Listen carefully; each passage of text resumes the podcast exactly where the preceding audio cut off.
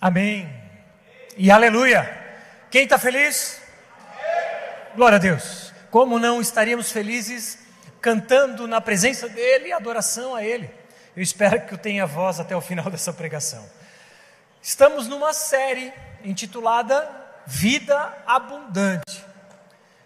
Se é a sua primeira vez nessa série, sugiro que você volte alguns capítulos lá no YouTube ou no nosso uh, no Spotify e você vai ver que a primeira dessa série falamos sobre saúde física, mental e emocional.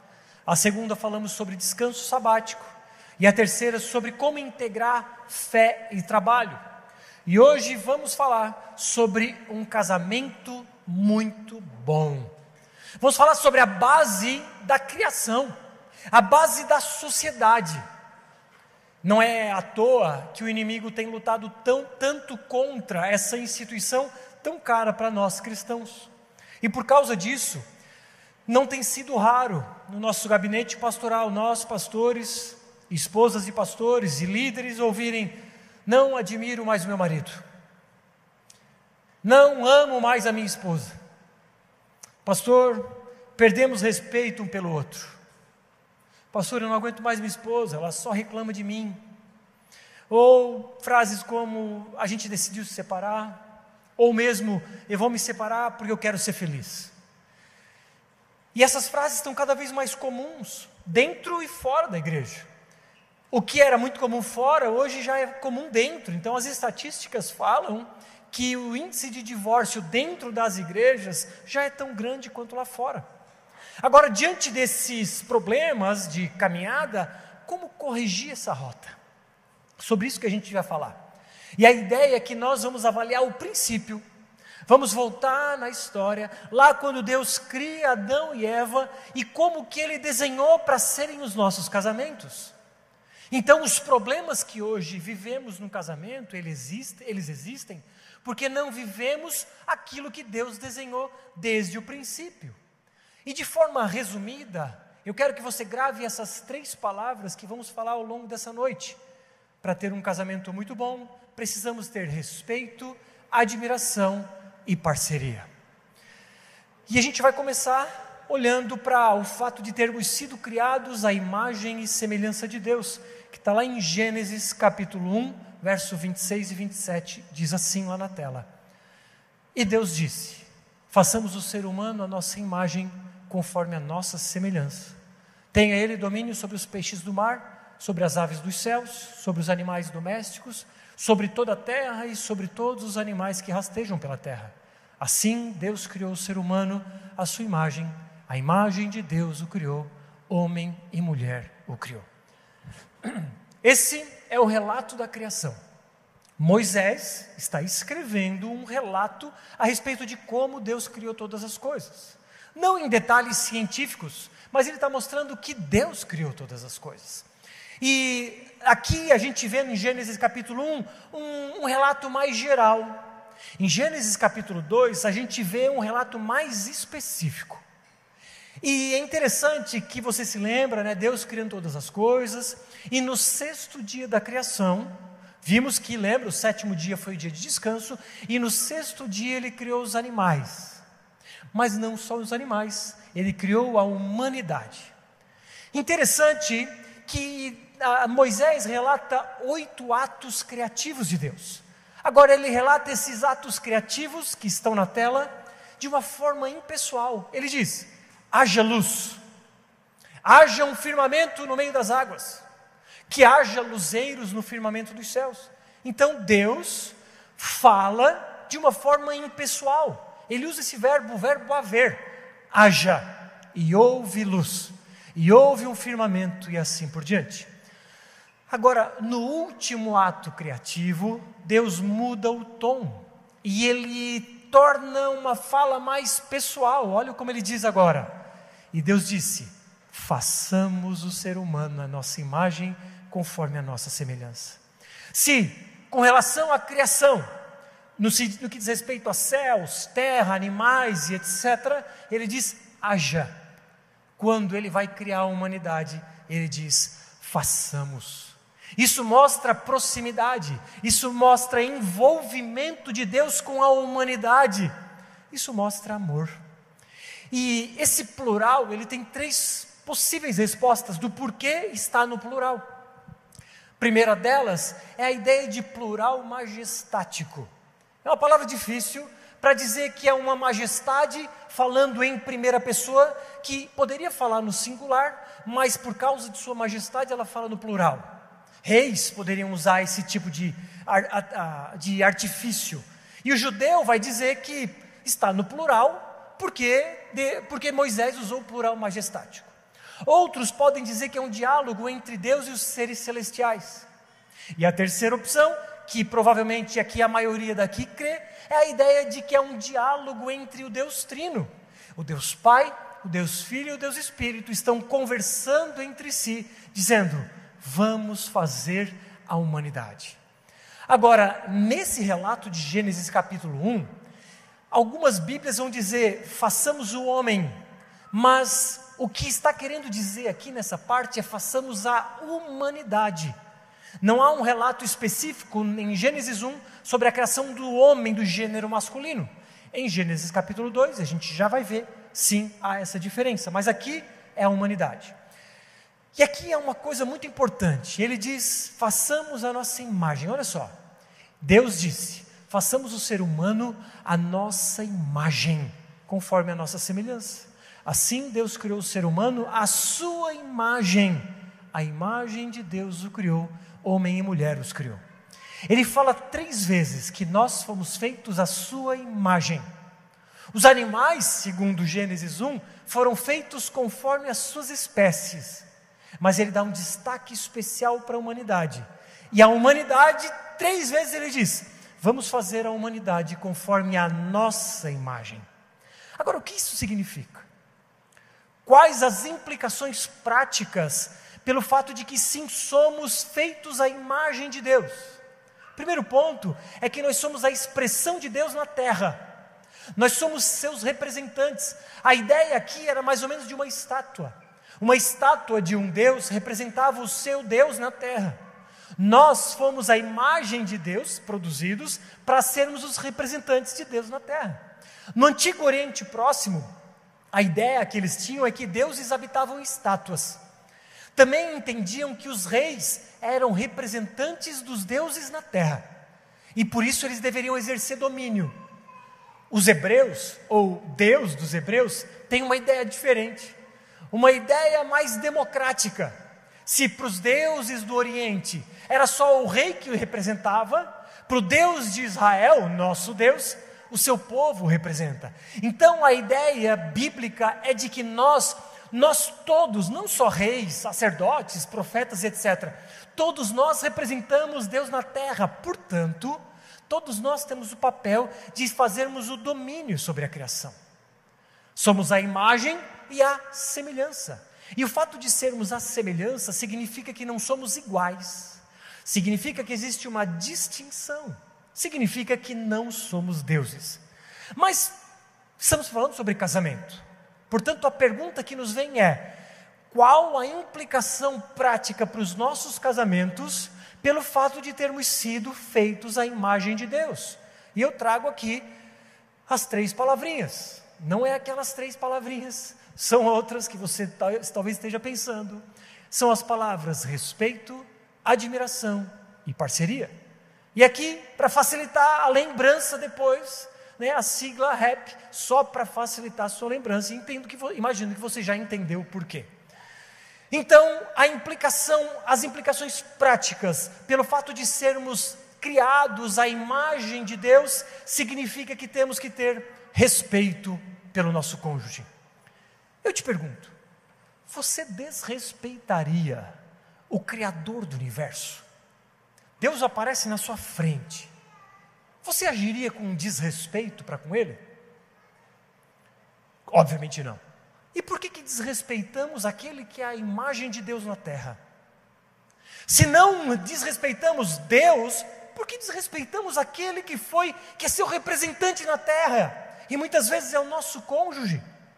Eu tenho certeza que você, homem, se a sua esposa fosse filha de um líder de uma facção criminosa, que anda de R15 para cima, você não desrespeitaria em nada.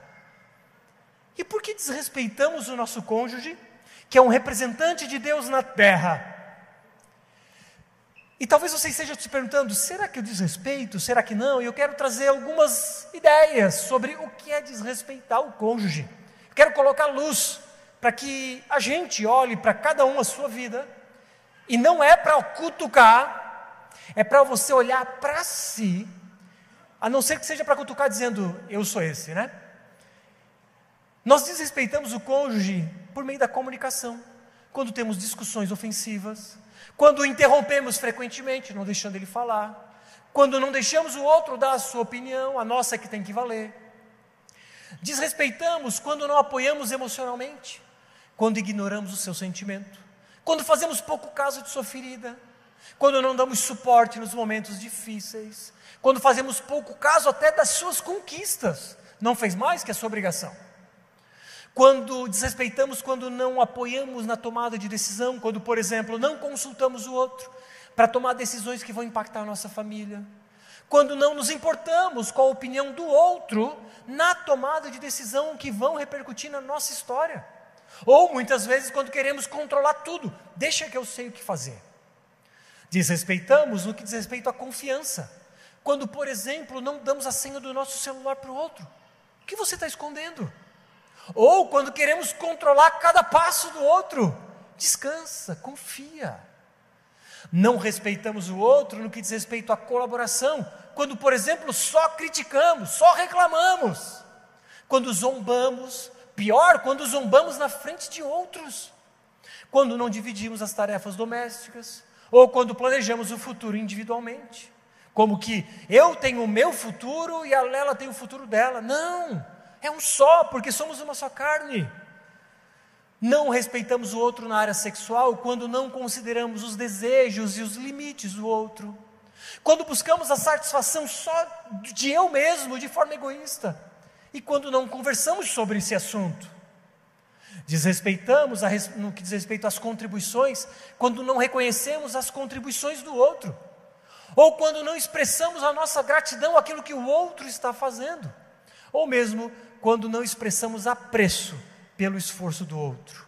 Então, diante disso, eu te pergunto: em quais dessas categorias você se encaixa? Será que você porque assim, quando falamos de desrespeito, muitos vão pensar: ah, é só quando grita, é só quando xinga, quando fala palavrão. Não, essas inúmeras, que não, não é uma escala exaustiva, há inúmeras outras possibilidades, mas essas são algumas para te ajudar a enxergar se você está desrespeitando o seu esposo ou a sua esposa. Se você se encaixa em alguma dessas categorias, você precisa rever a sua postura diante do seu cônjuge. Agora você talvez esteja se perguntando: como respeitar então? O que devo fazer para respeitar? Primeiro delas, tem uma comunicação aberta, diálogo. Você precisa falar o que sente. Você precisa falar dos seus, da sua opinião sobre as coisas. Você precisa falar daquilo que lhe incomoda. Você precisa conversar. Apoio constante. Apoie o seu cônjuge nas suas tomadas de decisão, nas suas dificuldades, nas suas conquistas ou lutas. Na tomada de decisão de forma colaborativa. Você deve participar e esperar a participação do outro nas tomadas de decisão. Confiança mútua. Passe a senha do celular e não, não queira controlar todos os passos do seu cônjuge. Colaboração mútua ajude em casa, ajude nas finanças, ajude a construir um lar. Compreensão e apoio sexual, conversem sobre isso e não busque somente para si os prazeres de forma egoísta. Valorização contínua, valorize o seu cônjuge, a sua opinião, as suas conquistas, a, enfim, dê suporte emocional em todas as áreas. Por quê? Quando agimos com respeito, facilmente teremos um casamento abundante. Por outro lado, quando acaba o respeito, muitas vezes é difícil contornar, porque a falta de respeito, ela normalmente ela é progressiva e bilateral. quando entra na linha, quando avança a linha da falta de respeito, a tendência é que só piore. E a tendência é que essa falta de respeito seja dos dois lados. E o respeito é a base do amor. O amor se constrói, o amor se nutre. Acabou o amor, mas ainda existe respeito, é fácil re restaurar o casamento, irmãos. Se você está pensando assim, é, a gente se respeita, mas a gente não se ama mais, saiba que é possível restaurar esse casamento, basta alimentar o amor. O amor é como uma planta que se nutre. O amor é como uma planta que você cuida, você dá água, você coloca nutrientes e o amor floresce e frutifica em tempo oportuno. Agora, quando acaba o respeito, provavelmente o amor já acabou. Resta ali uma paixão, às vezes, e quando acaba o respeito, o buraco é um pouco mais embaixo. Não que não possa ser restaurado, claro que pode, mas é necessário dar um passo atrás. É necessário um lugar de, de, de se prostrar diante de Deus e buscar ser uma pessoa temente a Ele, e então o respeito retorna pelo poder do Espírito Santo. Agora, diante do fato de que respeito é fundamental para um casamento, ao primeiro sinal de falta de respeito bilateral, para tudo e conserta a rota. Se você está vendo que o seu casamento está caminhando para um caminho de falta de respeito, para, conversa entre si e busca ajuda. Nós temos um grupo de conselheiros nessa comunidade. Temos presbíteros, temos pastores, temos as esposas destes e temos um grupo de conselheiros, homens e mulheres. Por favor, se você está vendo indícios de falta de respeito, converse entre vocês e busque ajuda. Estamos aqui para ajudar vocês a retomar um caminho de respeito nesse relacionamento. Porque eu volto a perguntar: você desrespeitaria Deus? Tenho certeza que não. Por que, que você desrespeita um representante de Deus? Você certamente repre per, me perdoe, certamente você ah, respeitaria o presidente dos Estados Unidos.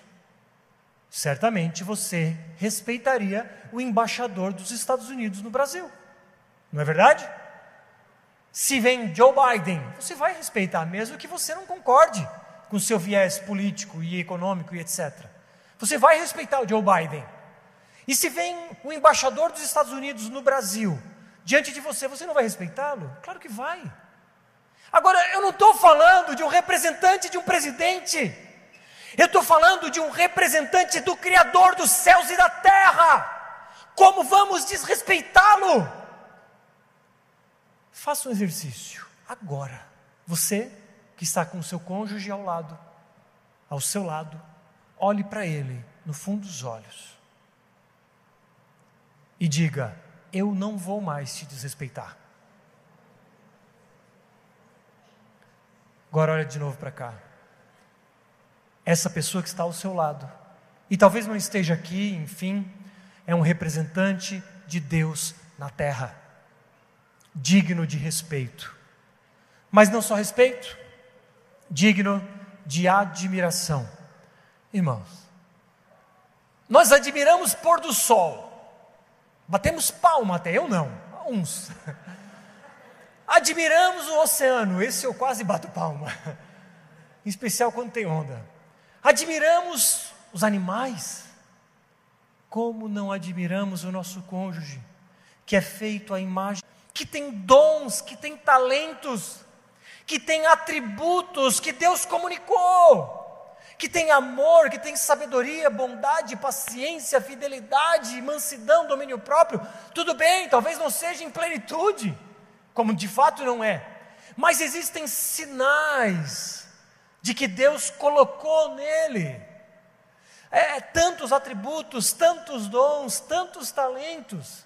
E saiba que talvez você não valorize os talentos ou os dons do seu marido ou sua esposa, mas saiba que ele tem dons e talentos que você não tem.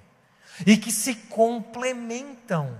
E você aqui já deve estar entendendo a forma como nós enxergamos casamento, numa perspectiva complementarista. Agora, muitas vezes, casamentos desgastados, o indivíduo, ou melhor, o marido perde admiração pela esposa, a esposa perde admiração pelo marido. E aí, quase que como colocam um óculos que só enxerga defeito. Talvez você só reclame do seu cônjuge porque você pegou os olhos, os óculos dos defeitos dele. Talvez você pegou os olhos da crítica e por melhor que o seu cônjuge seja, você não consegue enxergar os seus pontos positivos. Eu quero te dizer uma coisa. Você que enxerga o marido, que enxerga a esposa com esse, de, esse olhar de crítica, saiba que provavelmente o problema está em você. Você está insatisfeito com a vida, você não encontrou em Cristo a paz para o seu coração, você não encontrou satisfação plena em Jesus, e por causa dessa insatisfação, você deposita no seu cônjuge a resposta para os seus anseios. Mas eu quero te dizer que o seu marido ou a sua esposa não são Jesus você não vai encontrar a plenitude para o seu coração no seu cônjuge. Enquanto buscarmos o nosso casamento, a, desculpa, enquanto buscarmos a felicidade no nosso casamento, vamos ser eternamente infelizes. Por outro lado, aqueles que encontraram a satisfação em Cristo, aqueles que são genuinamente felizes, eles compreendem os defeitos do cônjuge, eles toleram porque eles sabem que Deus olhou para eles com um olhar de misericórdia. E se Deus perdoou a mim, que sou terrivelmente pecador, quem sou eu para não perdoar minha esposa? Quem sou eu para olhar com olhos de crítica para ela? Se você tem esse olhar, olhe para si, porque você está tentando tirar o cisco do olho do marido ou da esposa, enquanto você tem uma trave no seu próprio olho. Diante disso, o convite que Deus nos faz nessa noite é para que de forma intencional venhamos a nutrir a admiração pelo outro. Por que, que no começo do namoro nós olhávamos com outros olhos? Vamos olhar com esses mesmos olhos. Intencionalmente você precisa buscar os seus dons do outro, as qualidades, não os defeitos, ah, eu não estou dizendo para colocar a sujeira para baixo do tapete, eu estou dizendo para olhar com olhos de graça, com olhos de misericórdia. Agora, por outro lado, há muito motivo para de fato existir essa falta de admiração. Agora, a minha fala é para que nós venhamos a nutrir em nós mesmos, para que o outro venha nos admirar. Ficou meio confuso a fala, mas enfim. A ideia é que homens restaurem o símbolo da masculinidade e mulheres restaurem o símbolo da feminilidade para que o seu marido a admire, para que a sua esposa o admire. Então, esses símbolos que o mundo lá fora faz questão de perverter, e a questão de símbolos, irmãos, ela é fundamental para a nossa compreensão. A questão de simbologia, ela vem antes mesmo da comunicação. E quando pensamos, o que é um homem? Percebe que até as mídias sociais, a TV, estão querendo perverter a figura de um homem? Estão colocando uma figura bizarra. E das mulheres também. Qual, quais são então esses símbolos de masculinidade e feminilidade que precisam ser restaurados? Então, a gente olha para a palavra e vê que lá em Gênesis capítulo 2, verso 15, diz assim: o Senhor Deus tomou o homem e colocou no jardim do Éden para cultivar e guardar. Homens, vocês, ou melhor, nós, precisamos trazer para nós a nossa responsabilidade, só assim as nossas esposas vão olhar para nós com um olhar de admiração. Outras palavras, além do cultivar e guardar, poderíamos dizer: aos homens tem, temos a responsabilidade de prover e proteger. Provisão, alimento físico. Mulheres podem trabalhar, ou não, é escolha da família. Mas a responsabilidade para trazer o pão nosso de cada dia, ainda que confiemos em Deus, a responsabilidade é nossa, homens. Mas também o alimento espiritual, homens, nós somos os sacerdotes do nosso lar. Você precisa ser o responsável por trazer o alimento espiritual para sua casa. Você conduz a sua casa na palavra, você conduz a sua casa na oração, você traz a sua família para o culto. E se a sua esposa diz, ai, não estou afim de ir no culto, e você não se posiciona, você é um frouxo. Você está ah, cedendo aos caprichos e não está cumprindo o seu propósito como sacerdote de um lar. E Deus vai cobrar de você. Alimento físico e alimento espiritual é nossa atribuição de provisão, mas também proteção. Protegemos fisicamente falando, matamos barata, ah, matamos mosquito, fez um barulho, é a gente que vai ver. Tem muito homem frouxo que nem barata mata, porque tem nojinho. Como a sua esposa vai te admirar? Ela está numa cadeira e você está em outra. Como? A tua esposa vai te ver de cima a baixo. Que banana que eu casei. Ai não, pisar, ela, ela tem um creque. Irmãos, mata barata. E é, é um mínimo exemplo.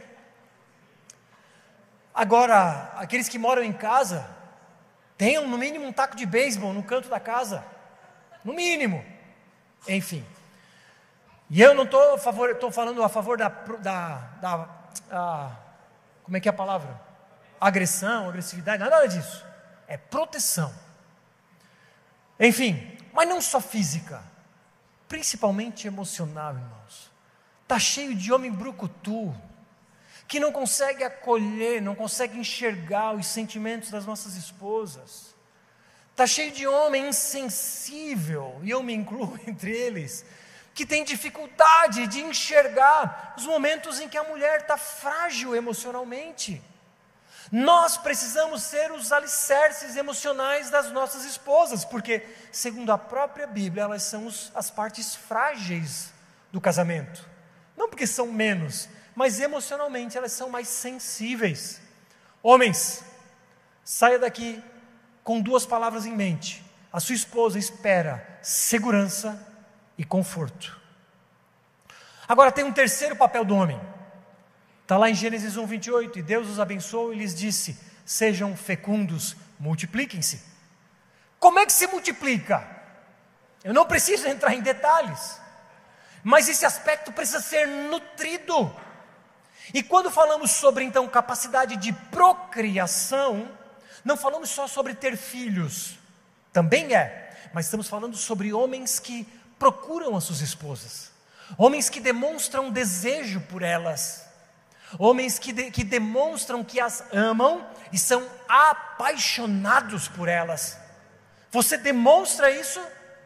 Talvez a sua esposa esteja infeliz por causa disso, porque ela não se sente amada, ela não se sente ah, desejada. Então, homens, é nossa atribuição a capacidade de provisão, proteção e procriação. Depois, você vai esquecer de boa parte do que eu falei, você vai voltar no YouTube ou no, no Spotify, você vai ler, você vai anotar, ou a esposa faça isso para o marido. Esse é o nosso papel, irmãos.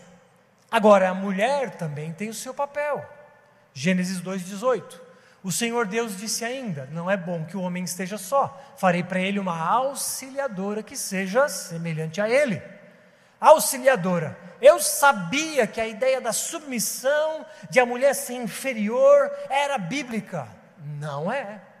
Essa é uma má compreensão a respeito da palavra auxiliadora e submissão. A palavra auxiliadora em nada fala sobre inferioridade. Essa palavra no hebraico ela é usada inclusive para Deus. Deus é o ajudador de Israel. Você acha que Deus é inferior a Israel? Óbvio que não. Então isso não demonstra inferioridade, demonstra complementariedade, o que é completamente diferente. O texto diz assim: o, o, o homem deu nome a todos os animais domésticos, as aves dos céus e todos os animais selvagens. Mas para o homem não se achava uma auxiliadora que fosse semelhante a ele. Então o Senhor Deus fez cair um pesado sono sobre o homem e este adormeceu. Tirou-lhe uma das costelas e fechou o lugar com carne. Da costela que havia tirado do homem, o Senhor Deus formou uma mulher e o levou até ele. E o homem disse: Esta afinal é osso dos meus ossos e carne da minha carne.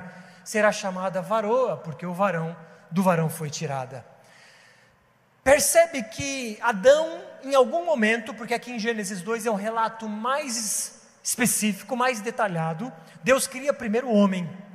E é interessante que Adão experimentou a vida sem uma mulher. E ele viu que não era bom. Essa auxiliadora era semelhante a ele, como vimos no texto, não igual. Por que, que Deus não criou um outro Adão, João?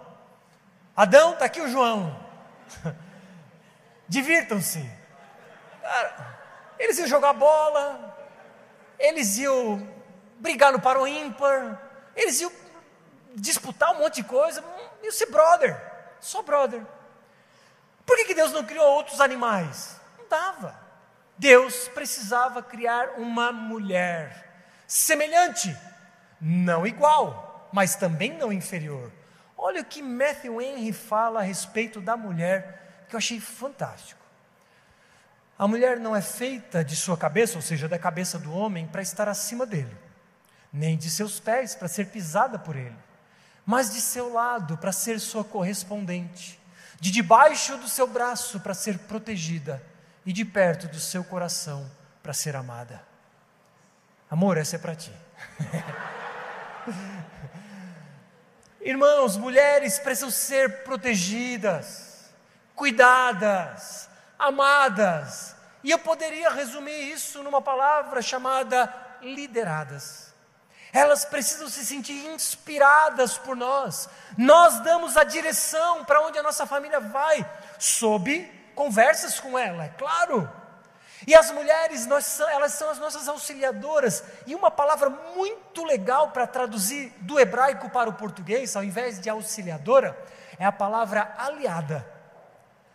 A palavra aliado, ela não mostra um perfil de inferioridade, mas ela mostra alguém junto para uma missão. Inclusive é uma palavra usada em contexto de guerra. Os Estados Unidos se aliaram a Israel na luta contra o Hamas. São países aliados, não é um superior ao outro. Portanto, a ideia de aliados mostra que a Lela é minha aliada em pé de igualdade, apenas com funções diferentes no cumprimento de uma missão. Agora, então, como que a mulher é aliada? Como que ela é auxiliadora? Ela tem que ter a capacidade de duas coisas: cuidar e transformar. Desculpa, a mulher capacidade de cuidar. Você sabe, a mulher cuida do marido. Ela cuida do marido, ela dizendo: amor, já marcou no médico? Amor, já, sei lá, já foi no mercado? Amor, deixa eu ver a tua roupa, como é que tá? Né? Todas essas coisas.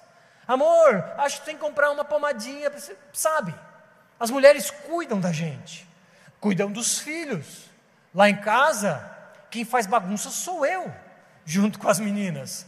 A Lela acha ruim e tal, mas daí é papel dela achar ruim a bagunça que eu faço. O meu papel é ser parceiro delas, é brincar. Hoje à tarde, a Laura disse: Papai, papai, vem aqui no quarto que eu quero te mostrar um negócio. Aí a Lela perguntou: Por que, que eu não posso ir? Porque eu acho que tu vai se assustar. e aí então ela queria mostrar um malabarismo que ela conseguiu fazer, e eu sou o amigo dela. Agora, quem é que cuida?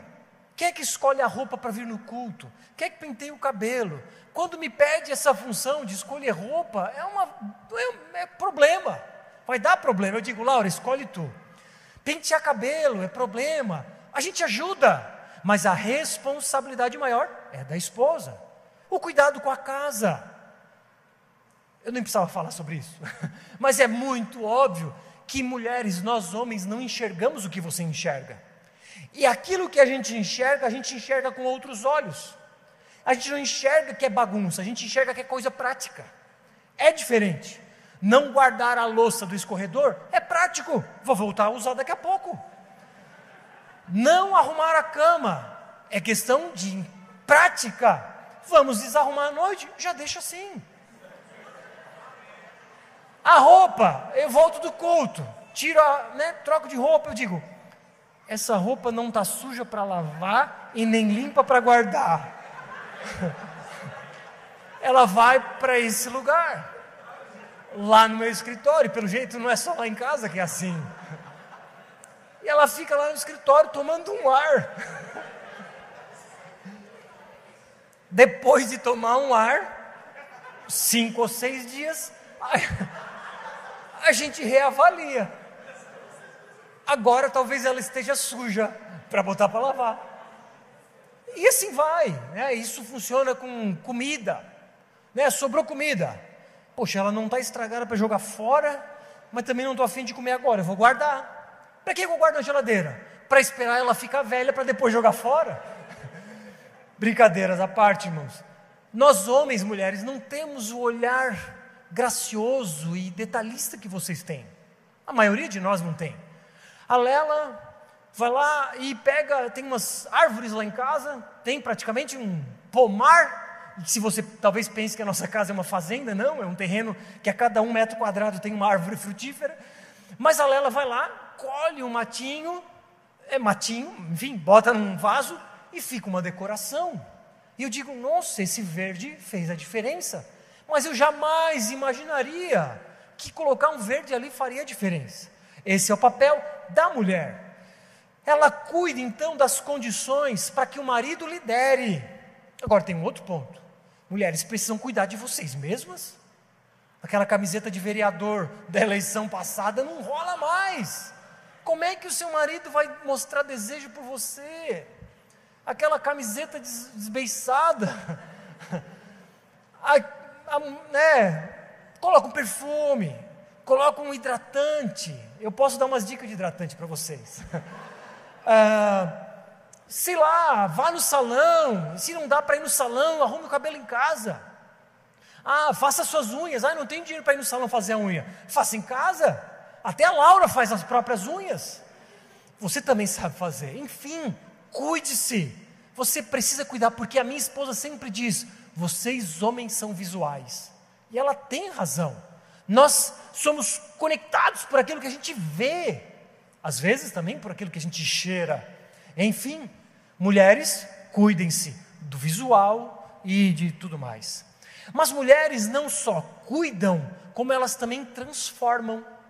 E aqui, simbolicamente falando, a mulher recebe um espermatozoide e transforma, entre aspas, num bebê. E essa perspectiva, ela também se traduz no lar. A mulher recebe uma casa e transforma num lar. Mulheres, você precisa criar um ambiente que o seu marido queira estar. Que o seu marido queira voltar para casa, a ponto de os irmãos da igreja chamarem para o futebol e ele vai mandar aquela figurinha dizendo: Vou ver com quem manda, ou coisas do gênero. E muitas vezes ele diz que não vai, ele diz que não quer ir, mas no fim das contas a gente sabe o motivo. Brincadeira, é porque ficar em casa é muito bom, irmãos. Mas mulheres, criem esse ambiente. Salomão disse essa verdade aqui fundamental. A mulher sábia edifica o lar, mas a insensata o destrói com as próprias mãos. Como você tem construído seu lar? Construído, edificado ou destruído? Enfim, irmãos, criados à imagem de Deus, significa que nós precisamos respeitar e admirar. Homens são, têm a capacidade de prover, proteger e procriar. Mulheres, a capacidade de cuidar e transformar. Mas não só, então, ó, respeito e admiração. E o terceiro e último ponto, nós somos parceiros. Parceiros na jornada. Somos aliados em subjugar a criação. O texto diz assim: E Deus os abençoou e lhes disse: Sejam fecundos, multipliquem-se, encham a terra e sujeitem-na. Tenham domínio sobre os peixes do mar, sobre as aves dos céus e sobre todo animal que rasteja na terra. Nós somos aliados em dominar a criação de Deus. O homem como líder e a mulher como ajudadora como um capitão de um barco é a função do homem, e a mulher é a tripulação, que faz a coisa acontecer para o homem comandar. Não somos inimigos, não somos concorrentes, somos parceiros, somos aliados. E Gênesis ainda diz: O Senhor Deus ordenou ao homem: de toda árvore do jardim você pode comer livremente, mas da árvore do conhecimento do bem e do mal você não deve comer, porque no dia em que dela comer, você certamente morrerá. Então, se somos parceiros de vida na subjugação, no domínio da criação, somos parceiros na luta contra o pecado.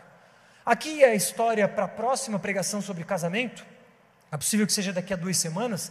Mas aqui a árvore simbolizava o conhecimento do bem e do mal, um desejo de independência e autonomia. Mas o ponto aqui é que eles caíram.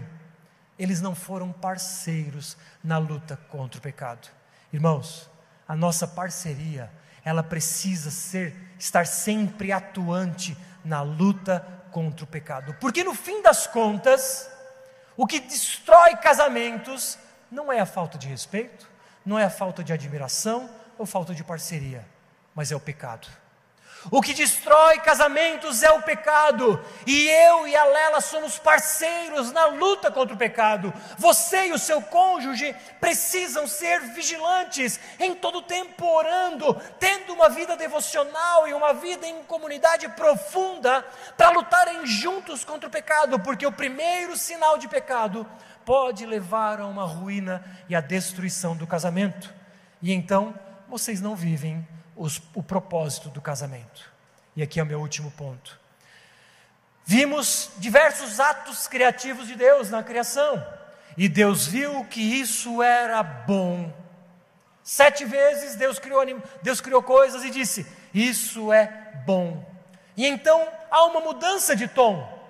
E o Senhor Deus disse: Não é bom que o homem esteja só.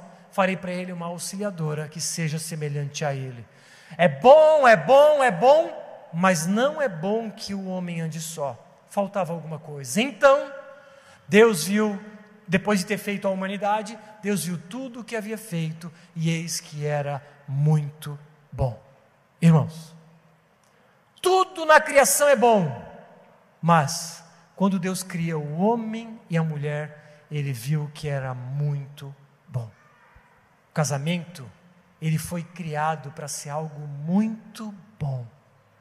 O casamento foi criado para ser a melhor parte da criação.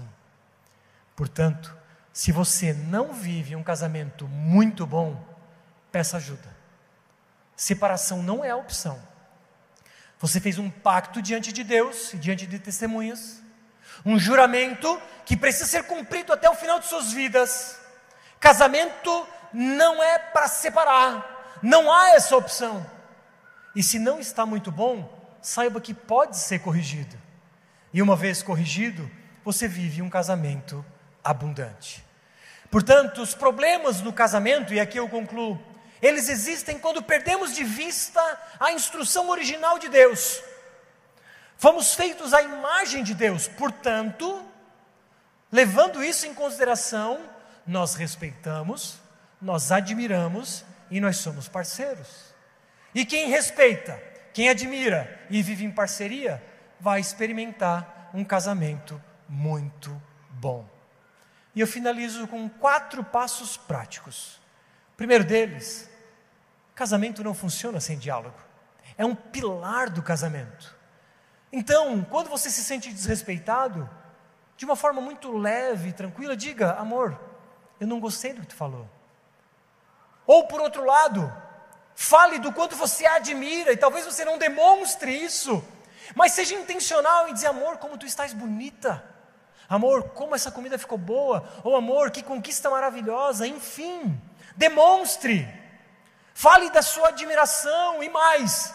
Converse sobre sonhos, sobre planos, juntos. Tenha um dia para construir o plano de vida da sua casa. Próximo fim de semana, eu e a Lela vamos deixar as crianças com os meus pais e vamos para o meio do mato, lá para Treviso, para construir o nosso sonho de vida. A gente vai construir um plano para a nossa família, para os próximos 5, 6 anos. Faça isso, construa isso. Além disso, troque as lentes da crítica pelas lentes da admiração. Isso você precisa fazer. É sua responsabilidade enxergar com outro olhar. Mas faça a sua parte para ser admirado. Homem, seja homem. Prover, proteger e procriar. Mulher, seja feminina. Cuide de, da casa, do marido, dos filhos, de você e transforme a sua casa em um lar.